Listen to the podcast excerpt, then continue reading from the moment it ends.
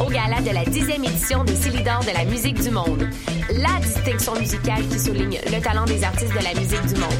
Le jeudi 28 avril au Théâtre Fremont dès 20h. Venez nombreux voter pour vos artistes coup de cœur, ceux qui seront consacrés Célidor d'argent et de bronze. Prenez part au Célidor, le prix du public qui fait grandir le monde. Pour plus d'informations, célidor.com.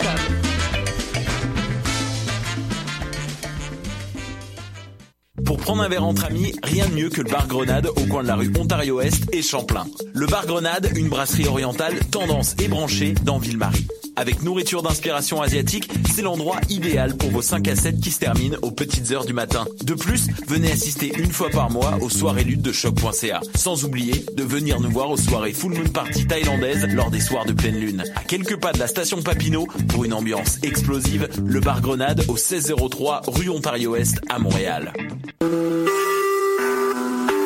Vous écoutez Choc pour sortir des ondes.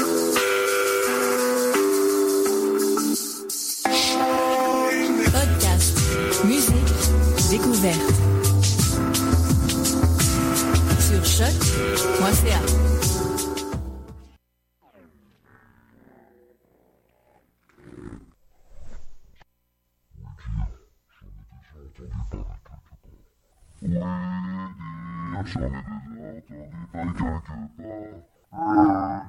Ouais, j'en ai déjà entendu parler Hello,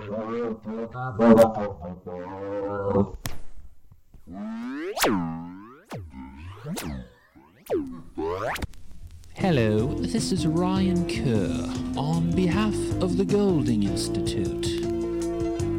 Fast food restaurants. We spend $80 billion yearly indulging our gastronomical whims at them, but until now there has been no adequate documentation of the fascinating sonic landscapes contained within. In an unfortunate era, where the mating chirps of countless irrelevant birds or the incomprehensible chanting and banging of dirty savages from uncivilized hellholes is thoroughly overdocumented with a kind of respect previously only afforded to the most important speeches of great world leaders, parts of our cultural heritage slip through the cracks, if you will. The Golding Institute is proud to bring you this recorded documentation, Sounds of the Fast Food Restaurants, Volume 1.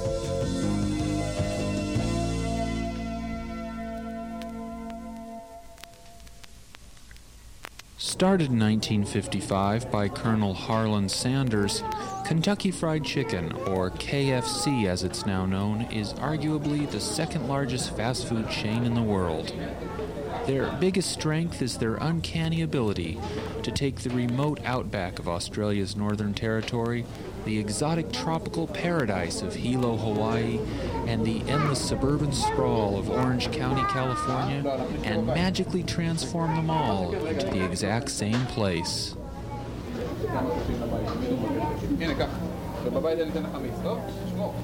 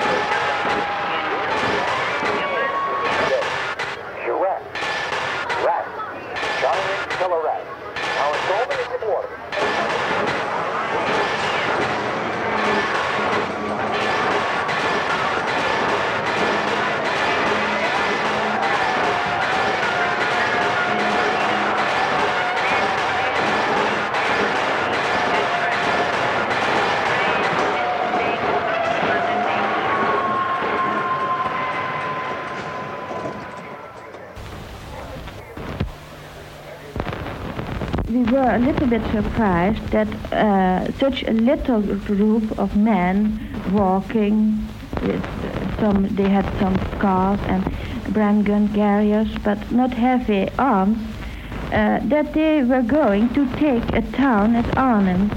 But we uh, believed everything would be successful because everything had been successful since D-Day. The first days uh, were not so bad in Oosterbeek itself because uh, most of the battle was concentrated on Arnhem. But on Tuesday night, uh, when the uh, big army uh, was due to come to Arnhem, and uh, when it didn't come, the troops had to re- withdraw from the bridge, and then they concentrated mostly on Oosterbeek. And so our house and our, the surroundings of our house, there were plenty of English uh, soldiers.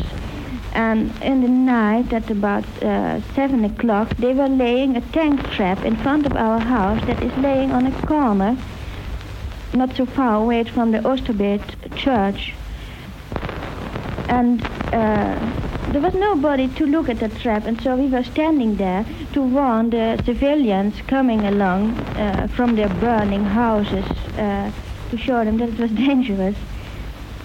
And then we had to go to the cellar, and we were always expecting German tanks and uh, being blown up in front of our house, but there happened uh, nothing of that kind. But at nine o'clock, there came an English officer uh, at the door and, tell, and told us that they had put some uh, guns in front of the house, English guns, and that in five minutes the guns would going uh, to shoot. That we had to be afraid. Uh, he said, when you hear uh, a whistle and boom, it is theirs, uh, the Germans. And when you hear boom and a whistle, uh, don't be afraid, it is ours.